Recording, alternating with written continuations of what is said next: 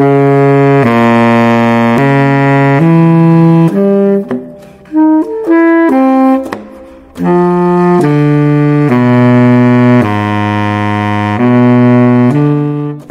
En el 25 aniversario luctuoso del compositor francés Gerard Grisset, el Centro de Experimentación y Producción de Música Contemporánea, CEPROMUSIC, le rendirá homenaje con dos conciertos en la Sala Manuel M. Ponce del Palacio de Bellas Artes y una clase magistral impartida por el maestro Joseph Joffre. Y para conocer los detalles tenemos en videollamada a José Luis Castillo, director artístico del ensamble CEPROMUSIC. Muy buenos días, maestro, ¿cómo está? ¿Qué tal? ¿Cómo están? Muy contentos con este, homenaje. Gracias. Pues Grisé es una figura muy importante para la música espectral. Este es un movimiento que inició en los años 70. Platícanos un poco de las premisas de ese movimiento y de la importancia del autor. Pues sí, en efecto, Grisé eh, es figura fundamental en el, espectralismo. De hecho, es uno de los inventores. Fíjate que el espectralismo básicamente lo que hace es partir del sonido eh, como materia prima de la composición. Hasta ese momento, pues, eh, y de hecho, me gustaba decir, yo compongo con sonidos, no con notas, como te digo, hasta ese momento los compositores habían partido pues, de la armonía, del contrapunto, del ritmo, como materias primas para la composición. A partir del espectralismo, como bien dices, en los 70, eh, muchos compositores de la órbita francesa, como Lisset y Muraille al frente, entre otros, eh, comienzan a trabajar eh, lo que hoy conocemos por el espectralismo, es decir, una técnica de composición que se fija fundamentalmente en el timbre, en el sonido.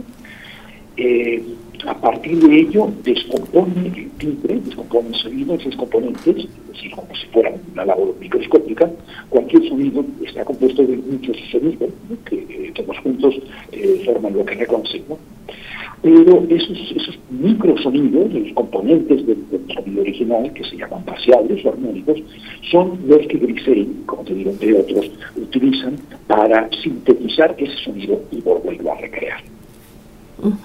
Ahora, dentro de eh, la música espectral, ¿Cómo es que se consolidó, cómo se formó esta música liminal que era lo que llamaba el compositor a su propio arte?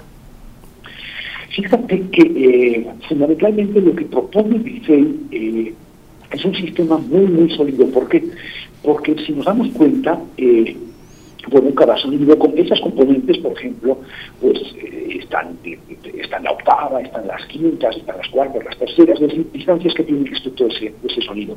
Y esas distancias desde Pitágoras sabemos que eh, tienen proporciones matemáticas sólidas. ¿Qué hizo Grisey? Lo que hizo Grisey fue trasladar esas mismas proporciones matemáticas, por supuesto mucho más complejo, y eh, esas proporciones matemáticas trasladarlo, como te digo, al ámbito rítmico, de tal manera que sonido, armonía y ritmo se unen en una misma entidad. No hay melodía como tal, pero tampoco tampoco hay textura, eh, no hay ritmo, sino que todo, eh, todo embona en una especie de gran experiencia eh, sonora que, como te digo, hasta entonces no habíamos tenido, no habíamos tenido presente. Y es así que eh, es así que un discurso compositivo tan tan sólido, pues sí, se afianzó y en muy pocos años y formó parte de una de las corrientes fundamentales del, pensamiento musical, que del siglo XX, principios del XXI. ¿Y qué tanto está difundida hoy la, la obra de Gerard Grisset en este marco de la música espectral? Pues eh, decir verdad nunca es suficiente, ¿no? De todas maneras, además, eh, eh, eh, esta postura también se sitúa enfrente del, del serialismo integral, del postestructuralismo, y tiene que entonces estaba vigente, eh, incluso el, aparato, el aparato musical francés, con Boulez, Xenakis a la cabeza, entre, otras figuras, sí eh, hizo que Licey tampoco fuera, eh, por lo menos en los principios, eh, valorado o, obtenido en cuenta como después se demostró que, debía haber sido. ¿no?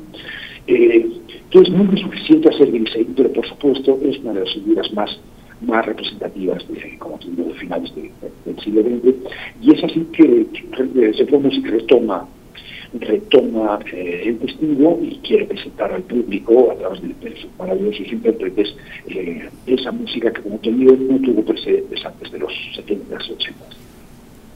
Ahora este homenaje que se le rendirá con los dos conciertos a la memoria de Gerard Grisset también incluye la impartición de una conferencia magistral. Platíquenos por favor de eso. Sí, como, eh, como sabes, en, se nos digamos a muchas cosas, pero entre ellas también a la, a la formación en sentido, en sentido amplio. ¿no? Eh, solo digamos a la, a la, interpretación, también a la investigación, eh, eh, por supuesto a la experimentación y también nos gusta compartir eh, esas cosas. Como has, como has visto, hay parte de, de, de, hay un sustrato técnico muy, poderoso en la en la música espectral y en, la, en el catálogo del ICE. Es así que hemos convocado a un, también un buen amigo, a, a Joseph Joffre, eh, conocido de, de, de, los festivales que, que siempre hacen en Guanajuato y, demás. Es un buen musicólogo es alguien que eh, siempre me fascinó y ha trabajado bastante en la figura de Joffre y va a ser ese análisis espectral de las tres primeras piezas de lo que conocemos por los espacios acústicos, es decir, por prólogo, periodos y parciales, que son las piezas que interpretaremos en, dos, uh, en dos sábados. Además de, de, estos dos conciertos en homenaje a Grisey, también en septiembre se van a programar tres de las obras espectrales más conocidas de este compositor francés, que son prólogo, periodos y parciales. Platíquenos, por favor, de eso. Claro que sí. Eh, es un proyecto muy ambicioso que ocupó prácticamente eh, gran parte de la, de la, totalidad de la vida creativa de Grisey, que él le llamó los espacios acústicos.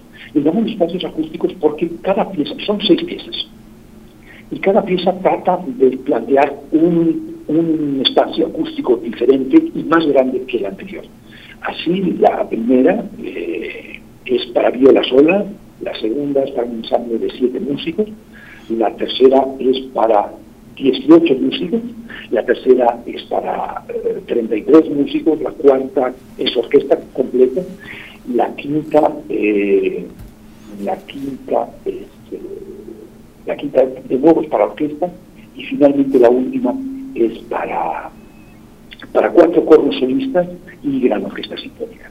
Entonces cada vez va ampliando ese, ese, ese espectro, si me permites, ¿no? Y las tres primeras, eh, prólogo, periodos y parciales, es decir, viola sola, siete músicos, 18 músicos, será eh, lo que lo que ese músico va a interpretar, ¿no? Esa primera gran parte de los espacios acústicos. Muy bien, maestro. Pues por favor comparta con el público esta invitación para que vayan y acudan y sean parte de este eh, homenaje en el 25 aniversario luctuoso de Grisey. ¿Cuándo serán estos conciertos? ¿Cuándo los pueden escuchar allá en el Palacio de Bellas Artes?